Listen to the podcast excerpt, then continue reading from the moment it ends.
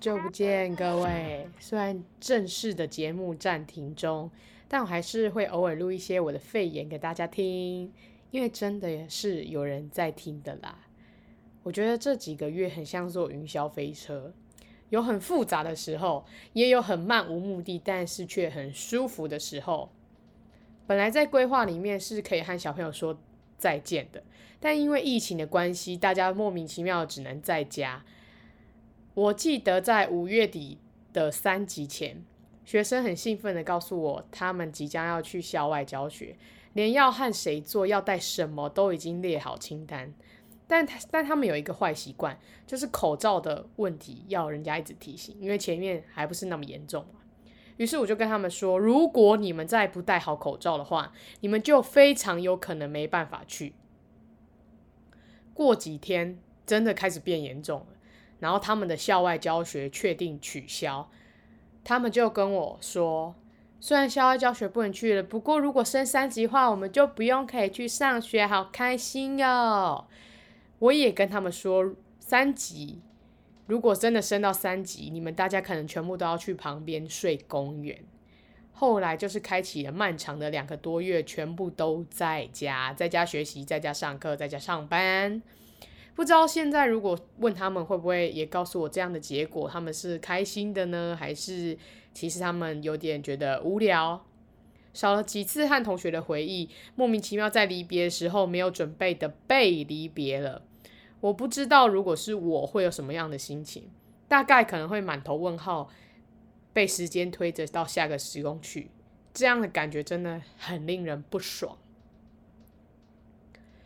在教育产业打工正职的这几年，我得说，相较起来，我是更喜欢跟小孩相处的人。大家应该也都知道的，因为呢，身为大人的我们，常常需要花时间观察，还有猜测。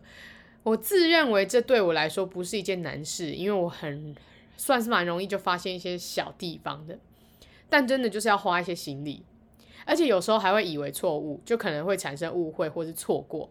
我一直以来都不喜欢用上对下的方式和学生说话，除了一些年纪还小，需要用规则规范他们，所以我就会比较凶。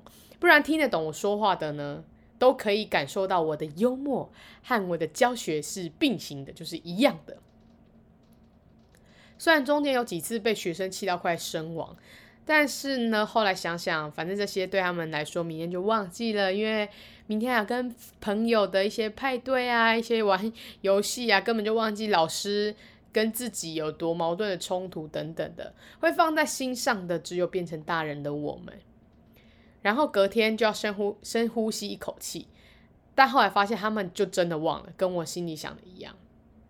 偶尔和他们谈论一些不正经的答案，也就是不正经的事情。他们总是会给我很多出乎意料的答案，例如我们有时候会谈起哪个英文名字听起来很贱啊，到底有谁会这样跟学生聊天？而且还是跟国小生。地球一直各种转，不会头晕吗？这是学生问我的。我那时候听到，我觉得超荒唐，但是后来想起来是觉得蛮好笑的。有些学生从刚进去要一年级到现在，已经是可以和你谈论未来的高年级生，或者呢，本来只是懵懵懂懂，只知道要玩游戏、玩桌游、玩团康，到现在是个他开始会有群体问题或是有恋爱问题的国中生。这大概就是爸爸妈妈会有所谓的长大的感觉吧。很幸运的是，这一路以来都没有问到遇到问题很多的学生。可能我觉得他们都能收到我的意思，然后改进吧。我记得有一次我问学生什么是长大，他告诉我，成为像你一样的大人就是长大。我一直在想，说出这句话是因为想成为和我一样的人吗？所以在他心里，我现在的样子是他觉得好的吗？这个长大是他想要的样子。其实想一想，觉得哎，好像蛮开心的。但是变成我这样子好吗？我也其实也不知道。成绩一来一直以来都不是绝对。当然，成绩好的孩子比较自律，也比较聪明，很快的就能听得懂我们的话中话。但我希望每个人都能有善良的心，还有对自己负责任的那样那个样子就够了。例如，像是考试作弊，对我来说不是大事。之前在台南工作时，就有两个活生生的对比，一样都是作弊，我却没有骂勇于承认的人，也没有和他的爸妈通知，我就直接跟他说：“OK，好，那你很诚实，回去吧，下次自己要注意一点。”但是另外一个是极力撇清的人，他却被我拿来公审，原因是因为我已经给他两次机会，但他却不承认。作弊呢，要有技巧，还有一个重点就是，其实我你们要。呃，我们呐，我们要知道为什么会这样子，我们背后的原因是什么？因为在这个环境里面，有很多是爸妈给的压力，也有一些是我们自己对我们自己的要求。很多时候，我们从小就不够勇敢，勇敢，因为我们怕被骂，怕被冠上标签，怕被有刻板印象。但其实我们要到长了很大以后，我们才会知道，会理解你会喜欢你会想接受你的人，其实根本就不会因为你某个时期或是某一个时间犯了某一个错误，就觉得你就是这样子的人。和我比较投缘的学生，可能是我从一踏进那个空间就有一个直觉，就是觉得哎，就是他，或是哎，我们感觉很像合合的合得来哦。很幸运的，后来我们都能成功。能够成为像是朋友一般的关系。从我记得他们生日的那一刻起，我都会写卡片给他们。我从来都不觉得这样很怪，或是怎么了，哪里不对。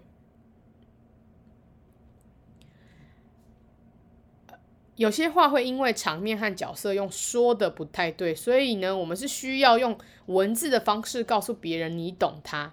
当然也有收过学生写的啦。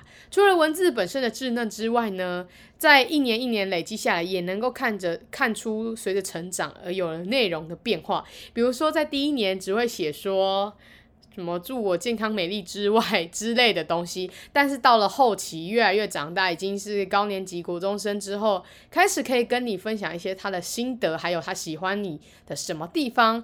所以呢，真的是非常的开心。呃，不论是客套的感谢还是真心的喜欢，都有被我好好的收藏着。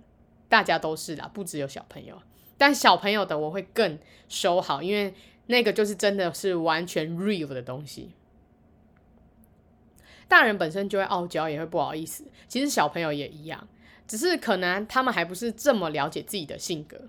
但当有人知道你的好，并且看到不一样的你，其实。每一个人只要知道别人是这样看你的话，他们都会很开心的。我为什么会知道呢？因为我会从爸爸妈妈那里听到。因为小朋友更不可能直接对老师说谢谢，或者偶尔会收到一些蛋糕、饼干、小礼物之类的。有时候收到这些，并不是出自于爸妈的感谢，并不是爸爸妈妈真的感谢你，所以送你这东西什么什么之类的，而是因为他们从自己的孩子身上感受到他们。在别老师那边或者在别人那边感受到真心和快乐，于是呢，他们代替小朋友传达这份感谢之意，或者是小朋友会在一些行为上做改变，反正就是不是用言言语就对了。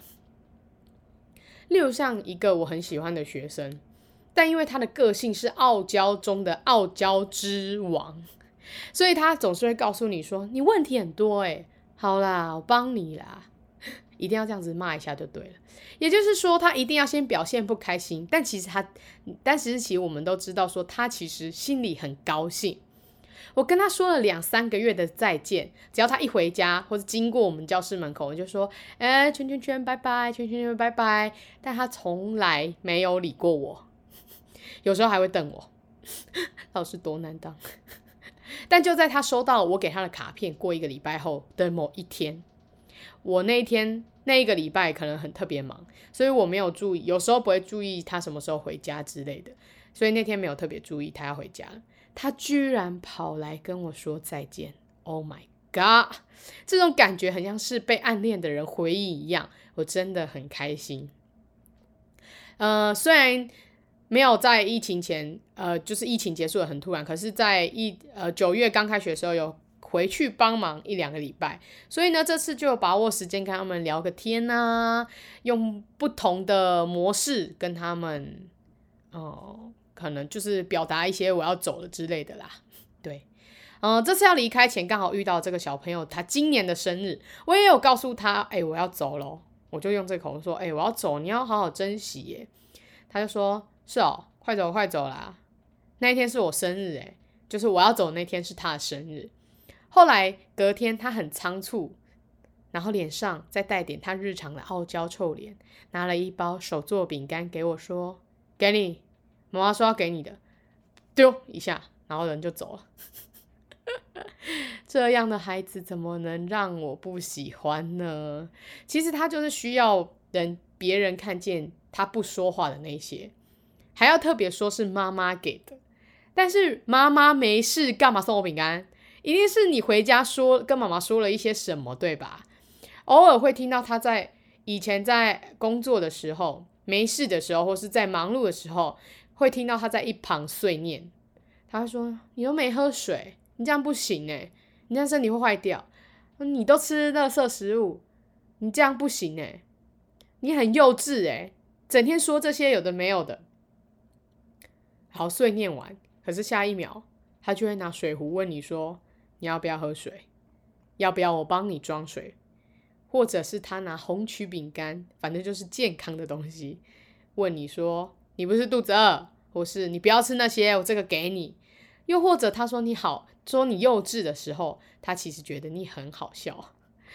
我想在这段时间里，在我在跟小朋友相处，在这里工作这段时间里，因为我不敢踏出舒适圈，所以一直没有改变。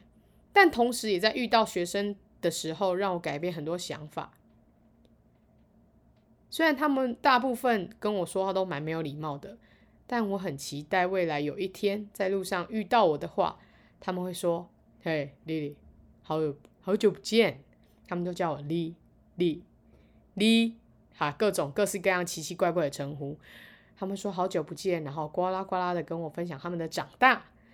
最重要的是，我希望他们还是很善良，我也是。不论会不会成为别人眼里口中喜欢的人，都要努力遵从善良的自己，好好生活，好好长大。